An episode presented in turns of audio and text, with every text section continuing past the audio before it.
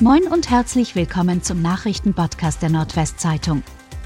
Heute ist Mittwoch, der 27. Juli. Und das sind die regionalen Themen. Aktivisten bauen Klimacamp in Oldenburg nach Anfeindungen ab. Das Oldenburger Klimacamp ist am Dienstag abgebaut worden. Die Entscheidung dazu sei kurzfristig gefallen.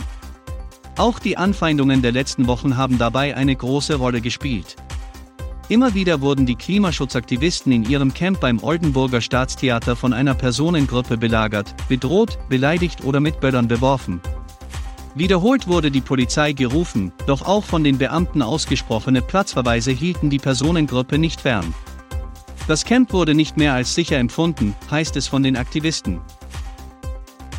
Weil Lehrer und Ärzte gegen Aufhebung der Corona-Isolationspflicht. Niedersachsens Ministerpräsident Stefan Weil sowie Vertreter von Ärzten und Lehrern haben Vorstöße zur Aufhebung der Corona-Isolationspflicht zurückgewiesen.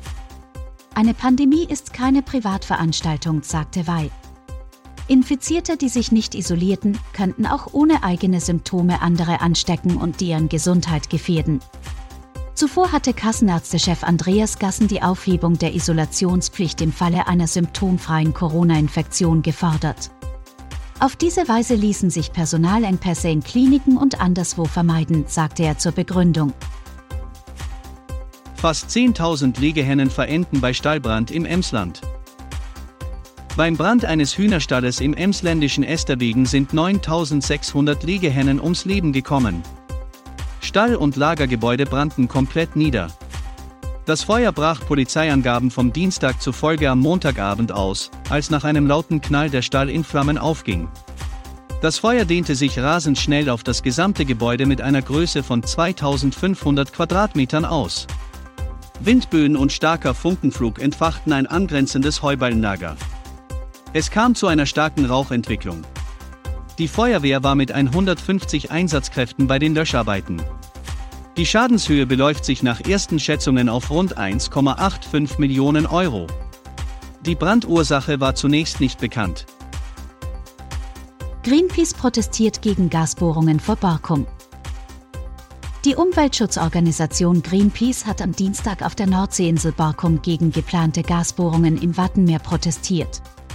Rund 250 Menschen hätten am Strand den Schriftzug No New Gas geformt, wie die Umweltaktivisten mitteilten.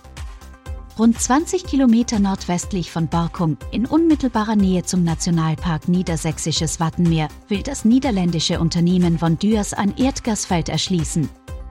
Die Gasbohrungen drohten laut Greenpeace empfindliche Lebensräume zu zerstören und gefährdeten Tiere wie die Schweinswalle. Lufthansa streicht für Mittwoch mehrere Flüge von Hannover und Bremen. Die Lufthansa hat wegen des Verdi-Warnstreiks am Mittwoch mehrere Flüge von den Flughäfen in Hannover-Langenhagen und Bremen gestrichen. Am Hannover Airport fallen alle sechs geplanten Lufthansa-Flüge mit den Zielen Frankfurt und München aus, wie eine Flughafensprecherin am Dienstag bestätigte. In der Hansestadt sind es nach Angaben des Airports fünf von sieben Maschinen, die nicht starten. Auch diese Flüge sollten nach München und Frankfurt gehen. Alle Reisenden sollten vor ihrer Anfahrt zum Flughafen bei der Lufthansa den aktuellen Status ihres Fluges überprüfen, rät eine Sprecherin des Bremer Flughafens.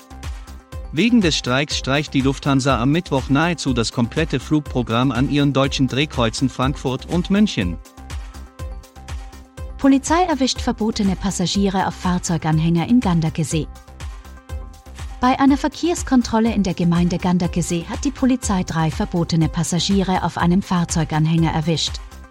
Ein 21 Jahre alter Autofahrer transportierte auf seinem Anhänger einen abgemeldeten Wagen, in dem die drei Männer saßen, wie die Polizei am Dienstag mitteilte. Der Fahrer war den Beamten in der Nacht zum Dienstag durch seine langsame und unsichere Fahrweise aufgefallen. Der transportierte Wagen war nicht richtig verladen.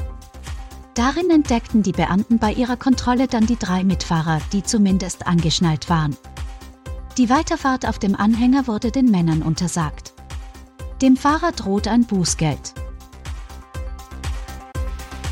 Und das waren die regionalen Themen des Tages. Bis morgen!